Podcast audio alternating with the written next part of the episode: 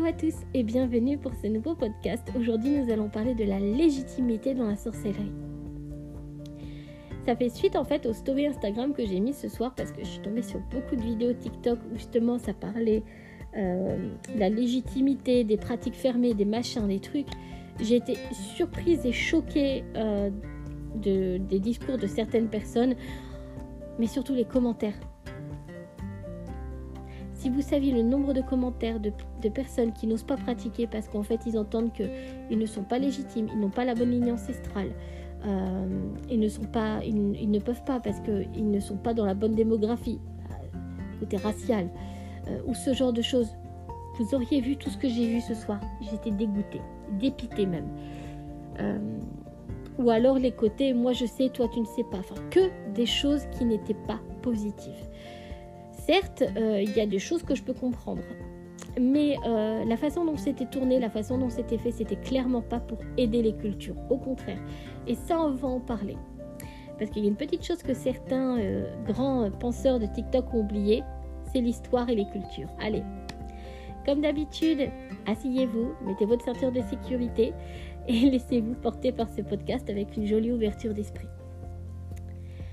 Alors, qui est légitime de pratiquer ou pas Alors personne. Voilà, comme ça le débat est clos. Non, je plaisante. Euh, il, faut se, il faut se rappeler cette petite chose-là quand on a débuté la sorcellerie. Rappelez-vous comment vous étiez au démarrage. Vous ne saviez rien, vous ne connaissez, vous ne connaissez rien. Il a fallu que vous appreniez l'histoire de la sorcellerie, il a fallu que vous appreniez l'histoire de votre culture, il a fallu que vous appreniez les correspondances, il a fallu que vous trouviez ce qui était bon pour vous, il a fallu que vous galériez pour trouver quelqu'un qui puisse vous aider, vous aiguiller, vous initier. Euh, il a fallu que vous passiez par tout, un tas d'étapes qui a mis des années pour construire vos pratiques actuelles. Dans les pratiques actuelles, majoritairement, voire presque totalement, ce sont des pratiques culturelles, des pratiques qui, tiennent à une culture, à un peuple, à une ville, à un endroit démographique chaque culture. Par exemple, euh, quand je vois par exemple euh, les adeptes de l'hellénisme, l'hellénisme s'était pratiqué euh, en Grèce notamment, chez les Romains, un petit peu chez les Latins, qui, a été justement vers l'Égypte. L'Égypte elle-même, il y en a beaucoup qui ont des panthéons égyptiens, l'Égypte elle-même avait sa propre religion, la religion kémétiste, tout comme les gréco-romains avec la religion helléniste. Et tout ça, ce sont des pratiques culturelles, des, pratiques démographiques qui ne se sont pas arrêtées euh, à une frontière. Ce sont des choses qui se sont partagées. Aujourd'hui, euh, au niveau des panthéons, vous retrouvez ces panthéons-là euh, jusqu'aux États-Unis où c'est pratiqué. Donc, à l'heure d'aujourd'hui, actuellement, toutes les pratiques au monde ne s'arrêtent pas à une ville, à une frontière. Aujourd'hui, les pratiques sont internationales. Ça, il faut vraiment, vraiment vous mettre ça dans la tête. Certes, je suis d'accord que les traditions se perdent. Par exemple, euh, quand je vois sur TikTok énormément euh, de personnes qui euh, pratiquent, par exemple avec le panthéon égyptien, ne savent pas qu'il y a la religion qui derrière. Il y en a beaucoup qui ne connaissent même pas le livre des morts égyptiens, qui est pourtant une base importante pour la pratique. Il y en a beaucoup qui ne le savent pas. C'est plus de la, de la désinformation ou de la méconnaissance. Pour moi, c'est pas de la malveillance c'est vrai qu'il euh, y en a beaucoup qui, ne vont pas faire de recherche euh, historique derrière. Il y en a beaucoup qui vont se fier uniquement euh, à Wikipédia ou qui vont se, fier uniquement à, d'autres vidéos qui pratiquent. Il faut aussi dire les choses telles qu'elles sont à l'heure actuelle. C'est vrai qu'il y a un problème culturel qui est important. Mais la culture, elle s'apprend. C'est pas d'attaquer les gens en disant moi je suis légitime, toi tu ne l'es pas, moi je sais, toi tu ne sais pas. C'est pas comme ça qu'on fait le monde. On fait le monde en apprenant. Et on n'apprend pas en rabaissant les gens, on apprend justement à expliquer, à exprimer certaines choses. Et c'est vrai que euh, aujourd'hui, quand on tombe sur ce genre de vidéo, c'est une question d'ego la majorité du temps. C'est euh, le côté pour se faire mousser. Et parfois, ce n'est vraiment pas en adéquation avec les valeurs des pratiques. Et là, on va en discuter de ça. Aujourd'hui, il est vrai qu'il y a beaucoup d'appropriation culturelle, mais c'est finalement euh, juste une nouvelle mode, l'appropriation culturelle.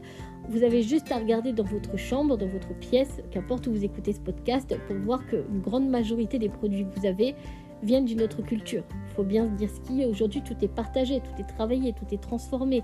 Parfois, on sait que c'est attenant à une culture, parfois, on ne le sait pas. Il suffit d'observer le monde autour de vous.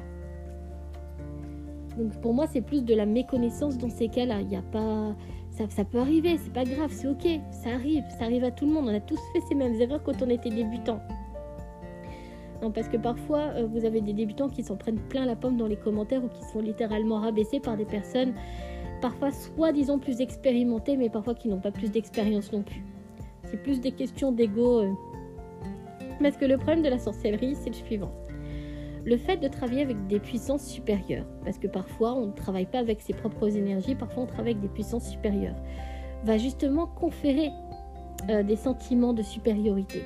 Et ça, l'ego, ça va se nourrir derrière, ça va se calquer. Résultat, vous allez perdre pied et vous allez avoir ce côté de supériorité par rapport aux autres. C'est comme ça qu'on s'est retrouvé avec des guerres saintes et des inquisitions. Par la même occasion, c'est le sentiment de supériorité par rapport aux autres. Chose qui n'aurait jamais dû arriver. Quelqu'un qui aime son prochain n'est pas supérieur à son prochain. C'est dans les principes chrétiens, mais vous l'avez un petit peu partout, hein, notamment dans l'hellénisme par ailleurs. Mais c'est vrai qu'aujourd'hui, euh, il y a ces problèmes d'ego-là qui sont très très dangereux et ça peut aller euh, jusqu'aux dérives sectaires parce que la façon dont certaines choses sont tournées, ça fait peur. Je vais citer quelques petits exemples.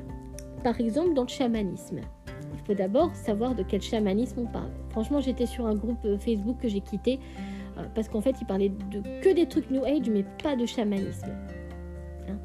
Euh, il n'y avait pas de choses par rapport au chamanisme. On retrouvait de tout et de n'importe quoi, mais pas du chamanisme.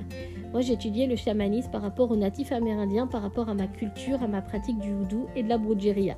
Parce que oui, messieurs, dames, qui arrivent à chaque fois à être persuadés que les Amérindiens, c'est uniquement dans le Far West, euh, ça va jusqu'en bas de l'Amérique latine. Hein. ça, s'étend même sur les territoires. Voilà, parce que j'ai vu ça traîner, j'ai eu mal pour le Far West, pour les natifs pour le coup. Et les natifs amérindiens, c'est ce que je disais par rapport à la sauge, dans une de mes vidéos TikTok, euh, parce qu'il y en a beaucoup euh, qui, oui, mais faut pas utiliser la sauge, ça ne purifie pas, ils croient pas aux démons, ce genre de choses, mais attention, attention, attention, attention, de quel natif vous parlez? De quel natif vous parlez? Parce que en effet, euh, si vous êtes du côté Amérique du Nord, euh, en effet, ils n'ont pas une croyance par rapport aux démons, mais ils vont plus croire que ce sont les émotions ou ce genre de choses. Si vous partez euh, au niveau des Aztèques, donc des anciens descendants des Aztèques qui ont maintenant, qui se sont modifiés avec la brujeria ou dans le courant d'Ismo, ils vont avoir une culture qui est beaucoup plus chrétienne. Donc eux, pour eux, ça va être des démons derrière. Donc ça va vraiment dépendre euh, d'où vous vous situez, parce que des peuples amérindiens, vous en avez plus d'une centaine en réalité. Donc ça va vraiment dépendre de la culture, sachant que euh, tous les peuples n'ont pas forcément les, les, mêmes points de vue, ni les mêmes pratiques, ni les mêmes, euh, ni les mêmes, ni les mêmes rites. Ça va être modifié. C'est pour ça que même dans le chamanisme, il faut savoir ce que vous voulez travailler. Parce que de base, quand on parle de chamanisme, euh, on parle de ce qu'on trouve euh, au niveau des peuples mongols. C'est eux qui ont initié, les, même si en réalité c'était là un petit peu partout, mais d'un point de vue historique, quand on utilise le terme chamanisme, c'était surtout pour euh, expliquer ça. Quand on parle des chamans amérindiens, on va plus parler des medicine woman ou des medicine man ça va vraiment dépendre en fait des endroits où vous allez. Mais au niveau de la pratique, ça se ressemble. Donc ça va être les mêmes connexions. Par exemple, le courant d'Ismo euh, dans euh, la brujeria mexicaine. Parce que le courant d'Ismo, vous en avez un petit peu partout également en Amérique latine, mais vous en avez un petit peu partout au travers le monde maintenant, jusqu'en Espagne. Voire un petit peu plus haut, vous en avez aussi en France qui pratiquent. Hein. Et parce qu'il y le savent pas. Mais oui, il y en a également en France. Moi, je pratique également, mais c'est vrai que j'aime pas trop en parler. Mais euh, je connais d'autres adeptes qui, le font aussi. Euh, est-ce que vous avez euh, soit du côté brugeria ou soit du côté sans la brugeria Ça dépend d'où c'est que vous vous situez. Et même chose, c'est également du chamanisme. C'est juste que le nom est différent. Mais au final, au niveau de la pratique, c'est la même chose vous allez avoir des ouvertures, des connexions, des trucs complètement différents. Ça va vraiment dépendre d'où vous le pratiquez et comment vous le pratiquez. Donc il y a toujours ce même chemin d'éveil à côté de la pratique. Mais euh, du coup, au niveau, de la, du du coup, pour prendre ça en exemple, euh, je tombais sur une vidéo tout à l'heure où il y, en avait, euh, il y en avait un qui disait oui, le courant d'Ismo c'est une pratique fermée, vous ne pouvez pas le pratiquer, attention, les ancêtres n'apprécient pas. Ça, c'est des conneries. Littéralement. Pour trois raisons. Numéro 1, la construction de la couronne d'Ismo la brugeria, le houdou, a les mêmes sources. Ça a connu vraiment par l'évangélisation. Donc vous avez d'un côté euh, le houdou qui s'est construit sur les anciens adeptes du houdou, de la Brujeria, parce que la Brujeria n'est pas citée mais elle est dedans, elle est aussi dans le houdou, et euh, euh, des adeptes aussi des roubouteux. Ça a vraiment une origine multiple le.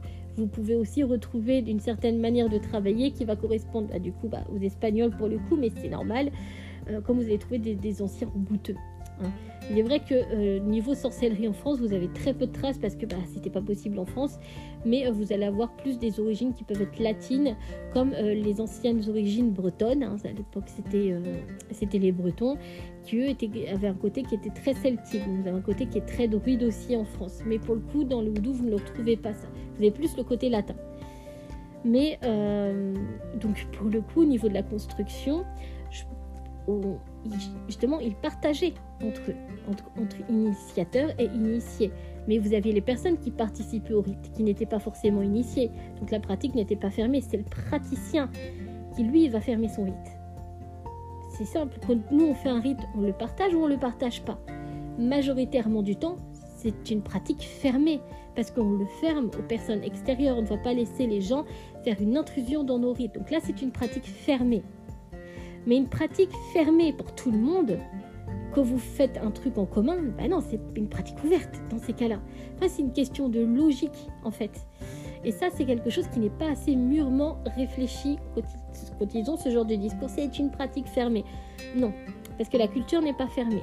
On est bien d'accord que autour des pratiques, il y a des cultures. Les cultures ne sont pas fermées, sinon personne ne les connaîtrait.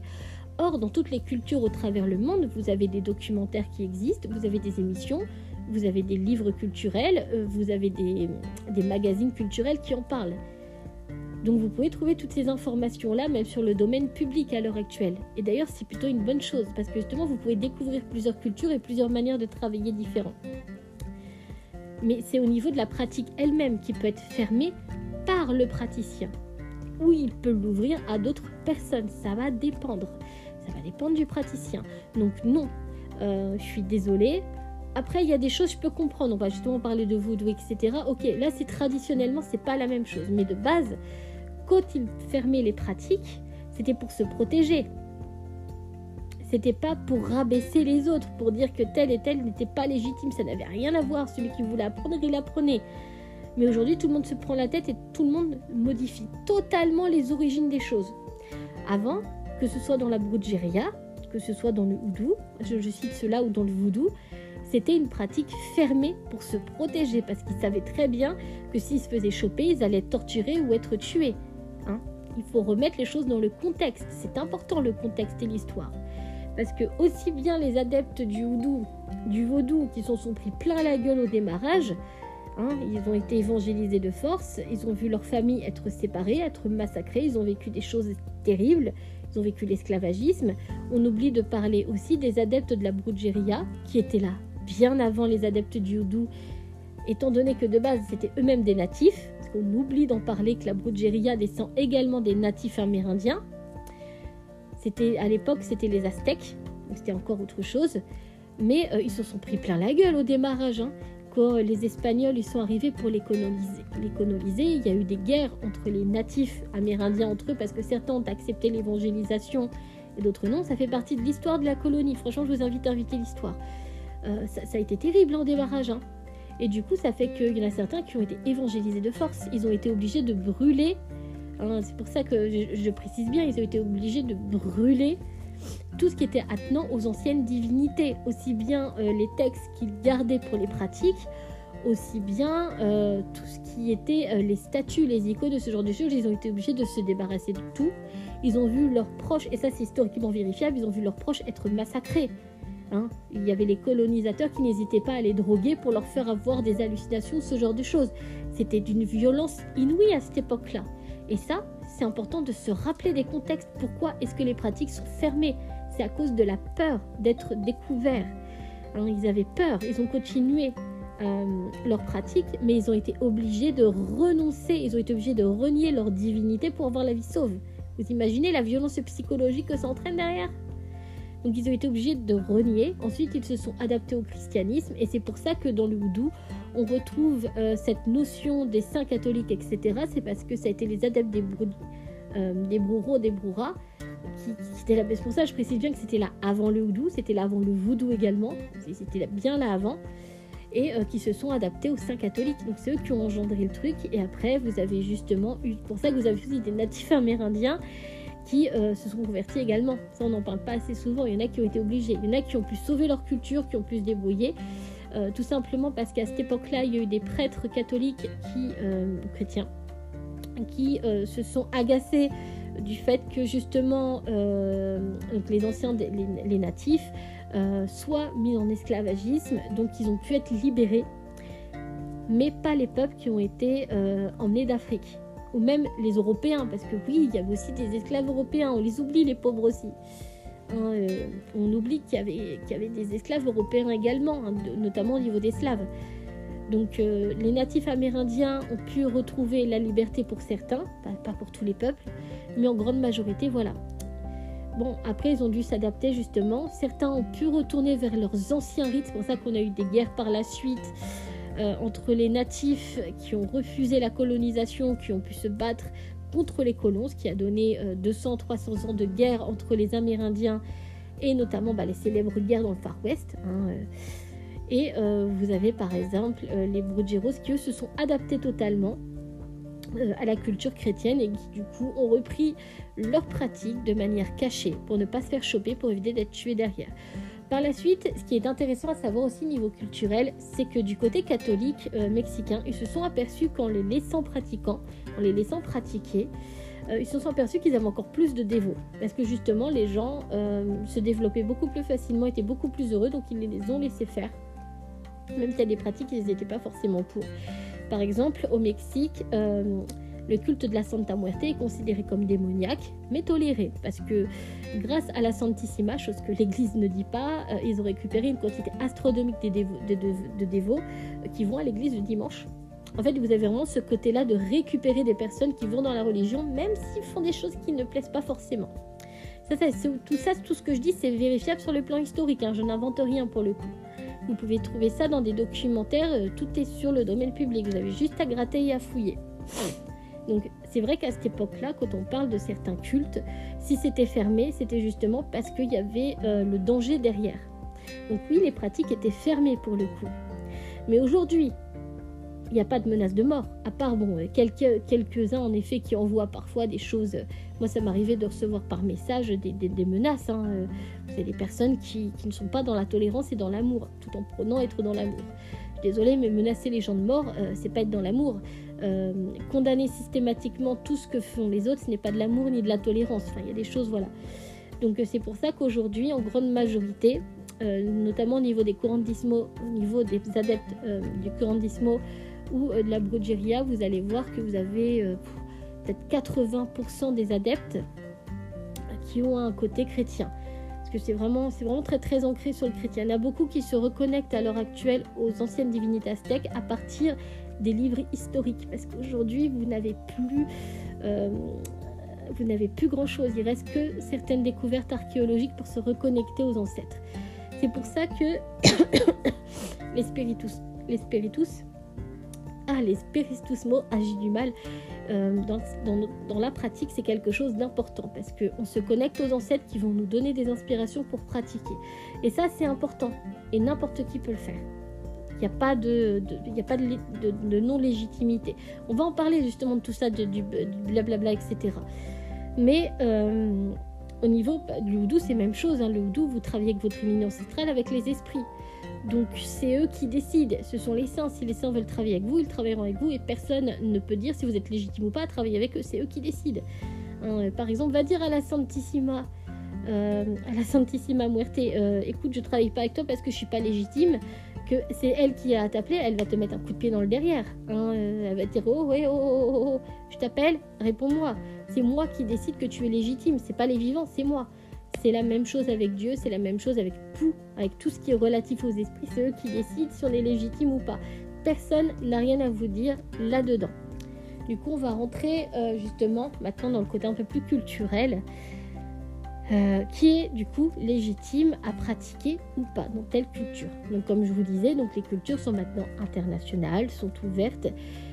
Euh, il y a juste des choses à respecter, ce qui est tout à fait normal et traditionnel. Il y a des choses qu'on peut, qu'on peut garder traditionnellement.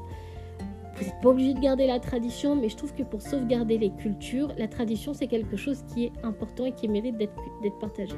Moi, quand vous voyez au niveau de ma pratique, je partage toujours sur la culture, sur euh, les différentes choses relatives à la culture, parce que pour moi, l'histoire est quelque chose qui est important dans une pratique. Bon, chacun a ses points de vue là-dessus, évidemment. Mais euh, il y a des petites règles à respecter. Moi, par exemple, on va parler euh, de la couronne d'Ismo. C'est vrai qu'en ce moment, je partage un petit peu plus sur mes pratiques, mais de base, je ne voulais pas partager parce que j'avais vraiment pas envie de me prendre la tête avec est-ce que je suis légitime ou pas, est-ce que si, est-ce que ça. En fait, j'étais vraiment pas dans le mood à partager. Maintenant, je suis un petit peu plus ouverte sur euh, la discussion là-dessus, mais j'avoue que je suis encore dans ce côté fermé euh, au niveau de mes pratiques. J'avoue que moi aussi, il faut que j'apprenne à m'ouvrir. Je suis pas mieux là-dedans. Mais je saoule personne avec ça, par contre. Jamais je dirais à quelqu'un, t'es pas apte ou pas. Ça m'intéresse pas ce genre de truc. Euh, donc, au niveau du chemin de la couronne d'Ismo, du couronnisme. Il faut savoir des petites choses. Numéro 1, ce qui prime, c'est le don de guérison. Bon, certes, je n'aime pas le terme don, je préfère le terme capacité. Mais euh, au niveau de la pratique, à partir du moment, il faut savoir que la couronne d'Ismo, c'est euh, la guérison. Donc il va y avoir plusieurs méthodes de guérison, il n'y en a pas qu'une. Aujourd'hui, on retrouve des livres qui en parlent, mais euh, ça s'éloigne un petit peu euh, des, choses basiques en fait. On s'éloigne un petit peu de la base. On a un côté qui est beaucoup plus euh, adapté à la naturopathie dans les livres à l'heure actuelle, mais de base c'était pas trop porté sur ça. C'est un petit peu plus différent. Donc de base en fait c'est la guérison corps, esprit, âme. Voilà. de base c'est ça en fait la couronne d'Ismo et en fait on va adapter les rites pour soigner les trois. Donc dans les rites de courant d'Ismo, vous avez la guérison comme le bannissement qui appartiennent au même rite. Donc vous avez la limpia aussi dedans. Donc euh, parce qu'en fait dans la croyance, c'est relativement simple. Si on a des douleurs, c'est qu'en fait euh, l'esprit n'est plus adapté à l'âme.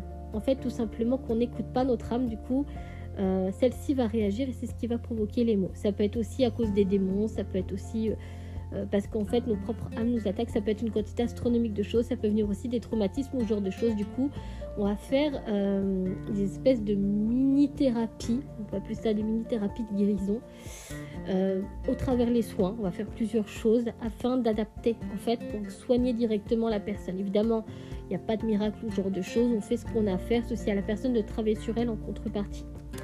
Mais pour travailler, pour être accepté, on va dire, dans la couronne d'Ismo, il faut avoir le don de guérison et le don de guérison est accordé par Dieu parce que vous avez deux types de guérisseurs. Vous avez euh, le courant d'Ismo qui est appelé par Dieu à faire son acte de guérison. Donc c'est souvent quand on a des dons innés. Hein, euh, voilà. Euh, ou vous avez le courant d'Ismo commercial qui lui va apprendre et vendre. De base, dans la pratique du courant d'Ismo, on ne se fait pas payer.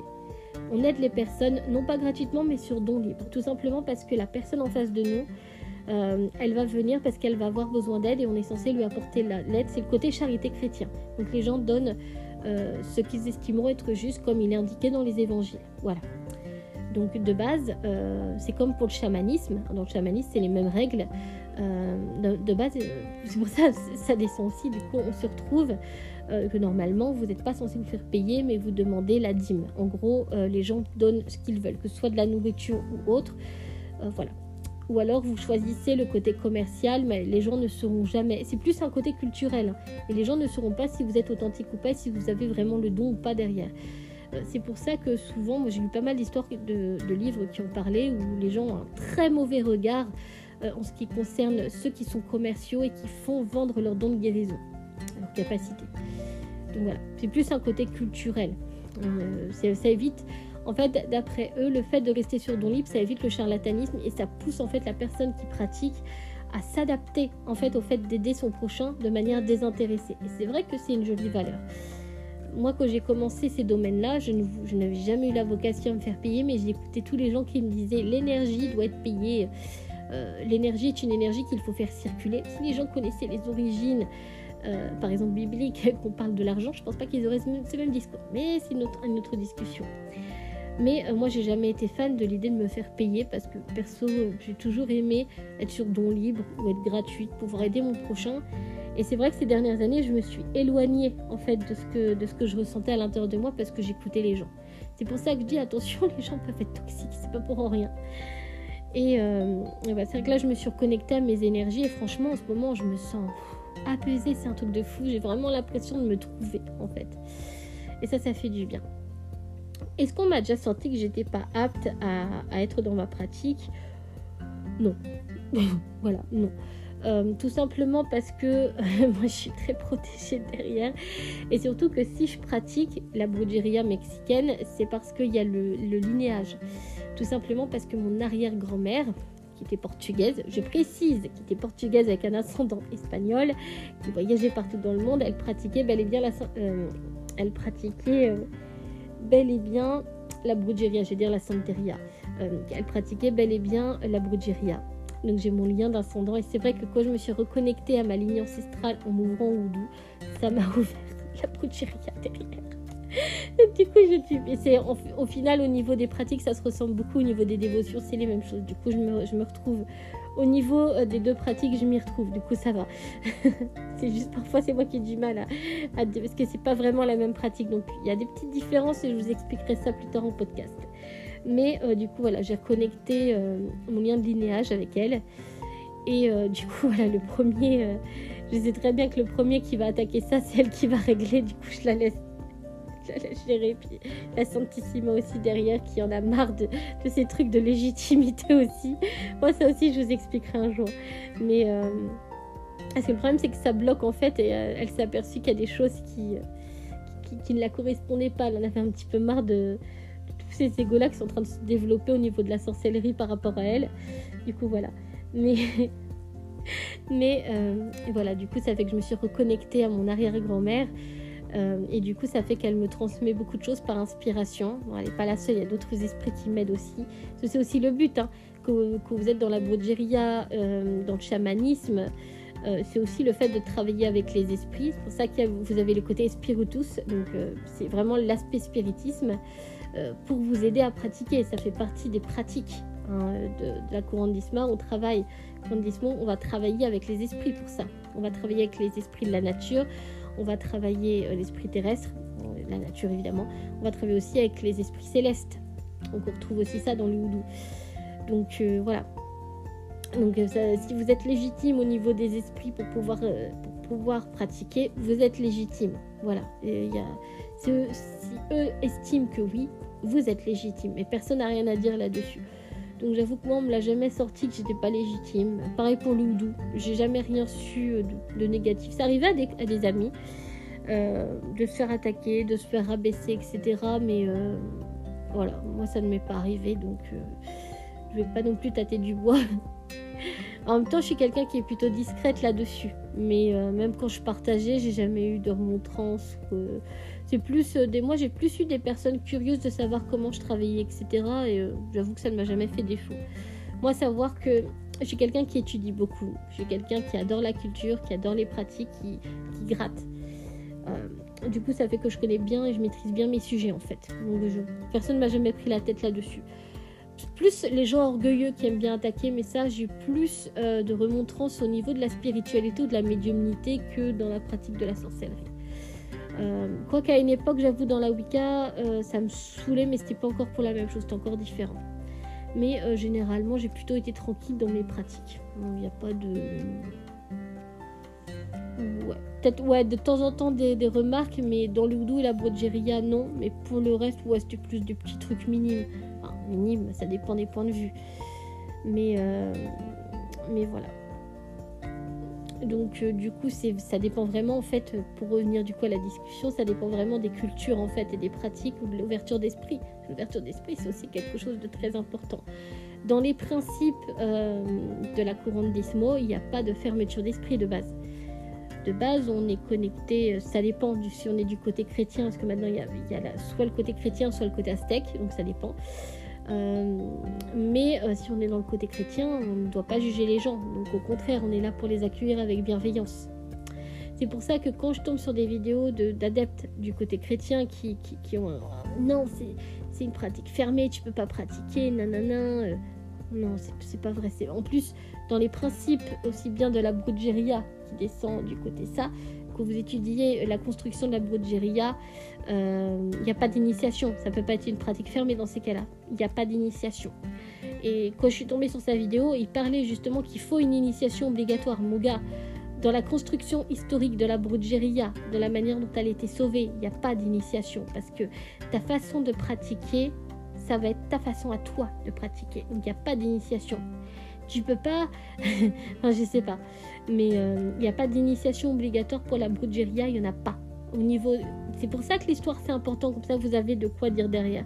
Par contre, moi j'en ai connu des gens qui euh, disaient oui, il faut une initiation obligatoire. Moi je peux t'apporter cette initiation là. Non, ça c'est un point de vue égocentrique. Hein, ça, vous l'avez dans quasiment toutes les cultures de la sorcellerie. C'est comme dernièrement, euh, il y avait un adepte du houdou qui. Euh, ah oui, non, j'avoue que j'avoue que j'avais oublié celui-là, maintenant que j'y pense. Qui m'a dit que j'étais pas légitime dans ma pratique du houdou parce que j'avais pas été initiée par un, par un root worker qui aurait amené le houdou en France, alors que le houdou en France, il est là depuis presque trois décennies maintenant, notamment par les marabouts qui pratiquaient le houdou, Surtout aussi parce que moi j'ai connu des cercles euh, spirites où il y avait déjà, des adeptes du houdou. Donc euh, voilà, donc cette personne n'a pas amené le houdou. Elle a amené les livres français sur le houdou, certes, mais la pratique était déjà présente, sauf qu'elle était exemptée à des cercles fermés.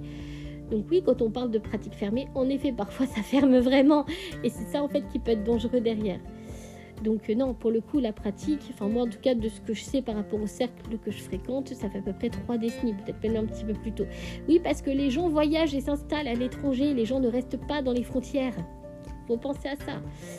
Mais euh, j'avoue qu'il m'avait pris un petit peu la tête et du coup j'ai claqué la réflexion que je viens de vous dire et du coup après il m'a juste bloqué. Euh, le gars en fait il m'attaque mais il assume pas. Mais c'est pas grave, c'est fait, c'est fait. Mais euh, le problème, c'est qu'en plus, ça donne une mauvaise réputation à l'autre personne euh, derrière qui lui n'a rien demandé, qui est citée et qui peut-être n'est pas forcément de ce point de vue-là. Mais le problème, c'est qu'il n'a pas été le seul à dire ce genre de choses. Alors du coup, je sais pas. Je reste dubitative là-dessus. C'est vrai que j'avais oublié, mais c'était vraiment un truc minime, quoi. Fait vraiment partie. Euh, mais je, je parlais plus d'une manière globale au niveau de ma façon de pratiquer ce genre de choses. J'ai jamais de remontrance. Donc, en fait, je m'en fous. Simplement parce que, euh, ayant vécu les expériences que j'ai eues, notamment avec la mort, je me prends plus la tête aujourd'hui. La vie est courte et on n'a pas le temps pour ce genre de prise de tête. On n'a pas le temps pour se bloquer. On a besoin d'expérimenter ici-bas. Alors écoutez pas les gens. Hein, parce que je peux vous assurer dans des commentaires de voir des personnes qui se bloquent et qui ont peur de pratiquer parce que euh, s'estiment pas légitimes ou ce genre de choses. Je me demande si les gens se rappellent comment ils étaient au tout démarrage. Hein, par exemple, je vais. Euh, comme je disais, en effet, ça dépend aussi. Bon, là, je parlais de courant d'ismo. C'est vrai que je... Ah, je me suis encore égarée. Je parle de courant d'ismo. Dans le chamanisme, c'est pareil. De base, vous ne payez pas votre initiation dans le chamanisme parce que vous accompagnez un chaman qui va vous faire découvrir son art, sa façon de faire. Et après, ça sera à vous d'ajuster votre savoir-faire. Mais c'est pas une obligation.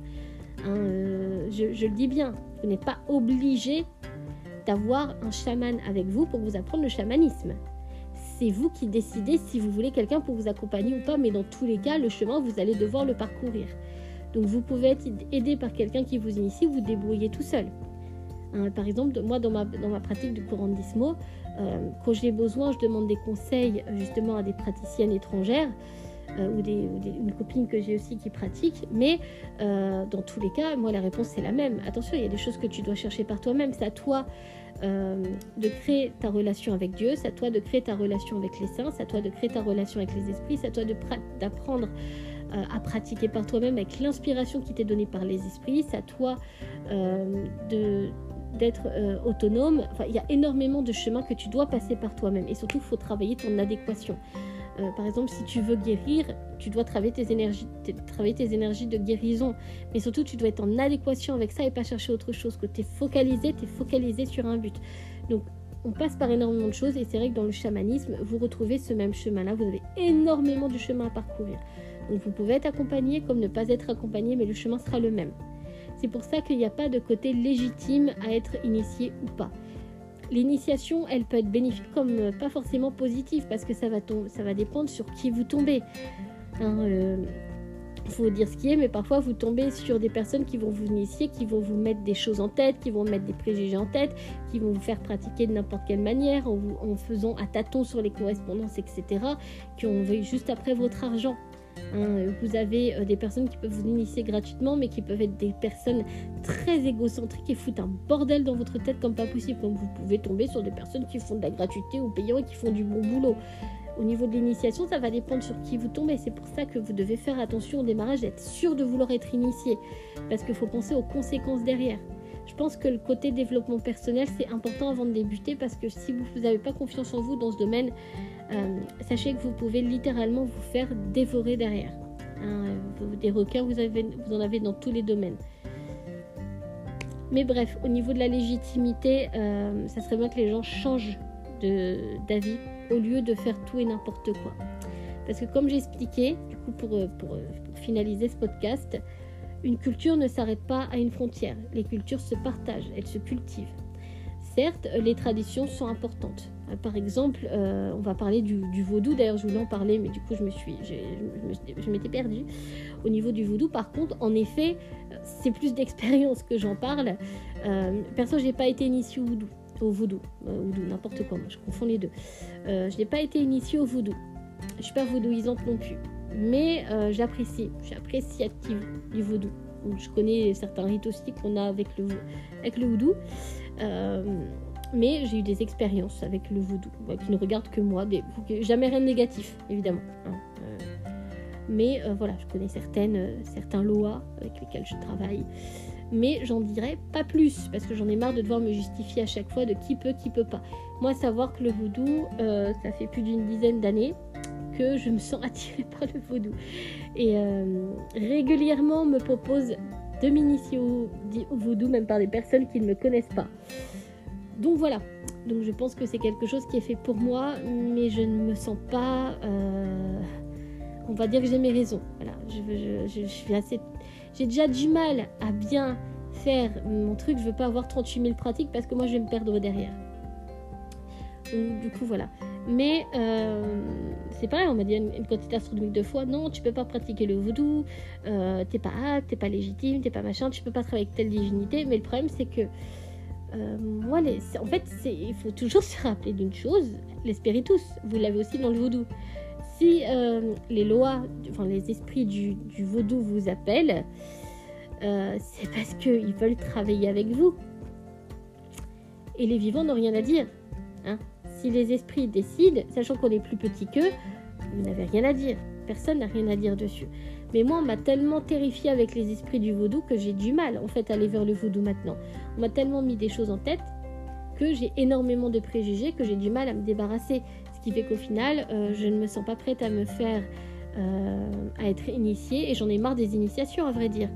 Hein, euh, moi, les initiations, hormis celles dans le houdou, qui était très libre d'ailleurs, qui m'a fait énormément de bien, parce que la personne s'est vraiment adaptée à mes besoins, à mes carences, surtout à mes carences elle, s'est bien adaptée. Les deux autres que j'ai aussi bien dans la Draconia que euh, dans la Wicca, c'était détestable. Littéralement, son côté dans la médiumnité où j'ai été aidée, euh, c'était pas bien, c'était pas bénéfique. Et aujourd'hui, j'ai toujours des problèmes euh, avec ça. Et moi, je me sens pas prête à refaire des initiations derrière. Je ne me sens pas prête et je ne pense pas qu'un jour j'en ferai. Même si je sens que le vaudou m'interpelle pour une quantité astronomique de choses, je ne me sens pas apte et je ne me sens pas prête. Voilà, peut-être il y a quelques années, j'aurais pas souffert autant que ça ces dernières années, peut-être que je l'aurais fait, mais aujourd'hui, c'est pas quelque chose qui me parle. Parce que moi, j'essaie de me focaliser que sur euh, mon chemin que je suis en train de faire actuellement. Mais, euh, du coup, voilà quoi. Mais euh, il faut pas en fait vous, vous, limiter par rapport à des choses. Si les esprits vous appellent, c'est qu'il y a une raison derrière. Moi, je connais la raison pour moi. mais faut pas vous limiter. Si vous êtes appelé, c'est qu'il y a une raison. Donc essayez de tomber sur des personnes qui peuvent vous répondre bienveillant que de vous formater à l'idée que vous ne pouvez pas, parce qu'à partir du moment où vous dites que vous ne pouvez pas, vous allez bloquer toutes les potentialités que vous pouvez avoir. Et puis si vous arrive des conneries, bah c'est pas grave, on en fait tous des conneries, ça nous arrive. Hein, de, parfois d'avoir des contreparties ou des choses qui ne sont pas forcément positives. Parce que si vous voulez que du positif, sachez que vous allez vous choper tout un temps de merde. Parce que vous n'allez pas comprendre vos erreurs. Il n'y a que en faisant des bêtises qu'on apprend nos erreurs et qu'on évolue dans nos pratiques. C'est pas que le côté bénéfique qu'il faut regarder à chaque fois. Donc si vous êtes, si vous, si vous, vous trompez de culture, etc., ben c'est pas grave. Si la pratique ne va pas, que ça ne vous corresponde pas, c'est pas grave. Vous allez évoluer grâce à ça. Mais arrêtez de vous limiter pour des personnes qui vous disent que vous ne pouvez pas. Parce qu'en plus, ce qui est dommage, c'est que la plupart du temps, c'est juste pour se faire mousser. Vous en avez, euh, certes, il y en a, je vais pas critiquer, il y en a, c'est vraiment pour le partage de traditions et qui aiment bien pouvoir justement discuter des traditions, transmettre les traditions. Par contre, en initiation, euh, il y en a qui vous, qui vous laissent libre. Ils vous apprennent la culture, mais au niveau de la pratique, ils vous donnent les bases et vous vous débrouillez avec ça. Moi, c'est comme ça que j'ai été initiée au Oudou. Il m'a expliqué tout le côté culturel. Par contre, au niveau de la pratique, il m'a juste donné deux trois bricoles et j'ai dû apprendre par moi-même à faire mes propres rites. J'ai dû apprendre par moi-même à faire mes propres correspondances, mes propres recettes. Hein, j'ai galéré, mais j'ai bien réussi. Parce que justement, il m'a appris que euh, celui qui allait faire une bonne pratique, c'est celui justement qui sait se débrouiller tout seul et qui sait s'adapter au monde. Parce que comme il dit, tu fais comment Si un jour il y a un truc et que tu n'as plus de personne euh, qui peut t'initier, tu vas faire comment? En fait, il m'a vraiment appris à me projeter. Tu feras comment le jour que tu n'as pas d'hôtel, que tu peux pas, euh, que tu peux pas faire un hôtel Tu feras comment pour tes dévotions? Si un jour je suis pas là pour vérifier ce que tu fais, tu feras comment? En fait, il m'a vraiment permis de réfléchir sur une quantité astronomique de choses qui ont été plutôt bénéfiques par la suite. Et ça, franchement, euh, des personnes qui vous, qui vous initient comme ça, euh, c'est des pépites. Il y en a d'autres, hein, j'espère. Après, j'en connais pas forcément beaucoup qui font des initiations. J'ai eu des, des, retours positifs ou, pas trop selon les personnes qui sont dans mon domaine. Mais euh, voilà, on oublie aussi qu'il y a aussi notre petit propre ego qui peut être vexé parfois de certaines choses. Mais ne vous limitez pas. Si les esprits vous appellent, c'est qu'il y a une raison. Mais attention, je dis bien attention. Quand je dis vous appelle, c'est pas après avoir regardé une vidéo sur TikTok ou autre. Quand on parle d'un appel des esprits, c'est un appel qui est croissant, qui est évolutif, qui a toujours été là. Dans le sens où moi, par exemple, dans ma pratique actuelle, ça fait des années que je sens que c'est la bonne chose pour moi. Au niveau de la couronne d'Ismo, au niveau de la Brujeria, ça fait des années. Hein, je l'ai découvert certes au niveau du, du, du houdou, mais euh, j'ai toujours été passionnée par la culture mexicaine depuis que je suis môme. Et la Santissima, c'est une longue histoire d'amour aussi. J'étais pas loin. Quand on parle d'un appel, c'est un appel qui est parfois incompréhensible. Ça peut être pour un pays particulier. Par exemple, je connais des adeptes euh, qui travaillent justement avec, euh, avec des divinités égyptiennes. Ils sont, c'est des passionnés d'Égypte depuis qu'ils sont gosses. Hein, euh, moi aussi, je, suis fan, je suis folle amoureuse d'Isis, mais mais euh, j'ai pas, en fait, j'ai pas voulu m'intéresser. En fait, la sorcellerie égyptienne ne m'a jamais intéressée. Par contre, j'ai toujours adoré Isis. C'est, euh, elle me passionne. C'est pour moi, c'est pour moi, d'un point de vue moralité, c'est quelqu'un qui est important. Par contre, la sorcellerie ne m'a jamais intéressée, donc je sais que c'était pas pour moi. Euh, vous en avez d'autres, ça va être l'élénisme. Ils vont être attirés depuis qu'ils sont petits par telle et telle chose. Il y en a d'autres quand ils sont tout petits, ça peut être pour les dragons. Il y en a d'autres quand ils sont tout petits, ça peut être pour les esprits de la nature, etc. Quand on parle d'un appel, c'est un appel qui est profond, qui vibre à l'intérieur de nous. C'est inexplicable. C'est pas suite à une suggestion après avoir regardé. Donc ça, vous avez déjà la première base. Qu'est-ce qui vous attire? Qu'est-ce qui vous parle? Qu'est-ce qui vous appelle? C'est quelque chose qui est important. Et là, vous pourrez voir qu'est-ce qui vous correspond, etc. Mais au niveau de la pratique du vaudou, je parle particulièrement du vaudou, euh, si vous n'avez pas reçu l'appel, faites attention. Travaillez d'abord les dévotions. Si jamais vraiment vous voulez vous connecter au vaudou, euh, travaillez d'abord vos dévotions avec certains lois. Et si vous vous sentez à un moment donné attiré par les rites, c'est peut-être qu'il est temps, dans ces cas-là, euh, de voir pour une initiation. Mais évitez de vous auto-initier dans le voodoo parce qu'il y a des codes, il y a des protocoles, il y a des choses qui sont strictes, qui ont été éditées strictement et qui ont des raisons d'exister. Je le dis bien. Hein, euh, dans d'autres pratiques, vous avez moins cet aspect-là, mais dans le vaudou, c'est quelque chose qui a son importance capitale pour votre santé et votre sécurité. Parce que c'est pas forcément que la pratique peut générer des choses négatives derrière, mais c'est au niveau du respect et de l'image que vous pouvez avoir envers les divinités du vaudou. Hein, euh, des divinités du vaudou, elles ne s'invoquent pas comme vous pouvez invoquer certaines choses. Vous devez faire attention. de toute façon, dans toutes les pratiques, c'est pareil. Hein. même avec la Santissima Merte, c'est pareil. Hein, euh, il faut éviter de l'invoquer. Vous ne la forcez pas à travailler avec, avec vous. Si elle vous appelle, c'est qu'elle accepte, mais autrement, faites d'abord une pratique dévotionnelle. Apprenez la dévotion en premier lieu. Et au niveau des. Justement, avant de faire des dévotions ou des appels des esprits, apprenez d'abord à maîtriser les énergies de la nature. Ça aussi, ça fait partie des pratiques chamaniques qui sont très très utiles. apprendre la sorcellerie aussi. Hein, euh, avant d'invoquer quoi que ce soit, apprenez d'abord à révoquer. Avant de vouloir maudire quelqu'un, apprenez déjà euh, à faire des bannissements. Il faut toujours être en adéquation, avoir l'inverse de ce que vous faites. Par exemple, pour appeler les défunts, vous devez d'abord avoir une ouverture énergétique. Et c'est vrai que là-dessus, c'est des choses qui sont très très importantes. Parce que si vous n'avez pas de discernement énergétique, comment vous allez pouvoir justement discerner si vous communiquez avec telle et telle entité, euh, si vous travaillez avec telle et telle chose, etc. Ça, c'est quelque chose qui a aussi son importance pour votre sécurité psychique. Et ça, c'est vrai que beaucoup l'oublient.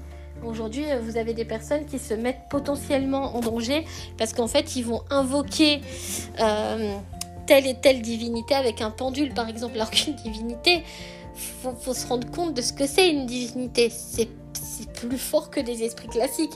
Vous ne pouvez pas canaliser euh, une divinité avec un pendule, elle va pas vous répondre en, en claquant des doigts. Une divinité, il y a des rites, il y a des préparations, il y a des appels, euh, il y a des protocoles à faire pour qu'elle puisse venir favorablement vers nous. Vous avez énormément de choses qu'en effet, d'un point de vue culturel, c'est important de partager. Par contre, pour le reste, comme je dis, vous limitez pas. Si vous voulez pratiquer, pratiquez mais vous avez des règles, vous avez des protocoles, vous avez des choses que vous pouvez trouver en regardant des émissions ou en demandant à d'autres praticiens. Mais arrêtez de, vous empêcher de pratiquer parce que des personnes vous disent que vous n'êtes pas légitime ou pas. Voilà, c'était le but. Je suis partie un peu loin dans la discussion, mais vous avez compris le principe. Parce qu'en fait, au final, on va bloquer des personnes qui peuvent développer des choses et pour nous-mêmes, en tant que praticiens, c'est pas bon non plus. Parce que si vous bloquez des potentielles dévotions devant les esprits, vous risquez d'avoir mal aux fesses derrière. Donc voilà. Écoutez, j'espère que ce podcast vous a intéressé. Euh, si jamais euh, ça manque de choses que vous voulez qu'on parle davantage, surtout n'hésitez pas. Et en tout cas, je vous souhaite bon courage pour la suite et n'hésitez pas. si vous avez des questions, vous avez besoin d'aide, n'hésitez pas. Allez, je vous dis à la prochaine.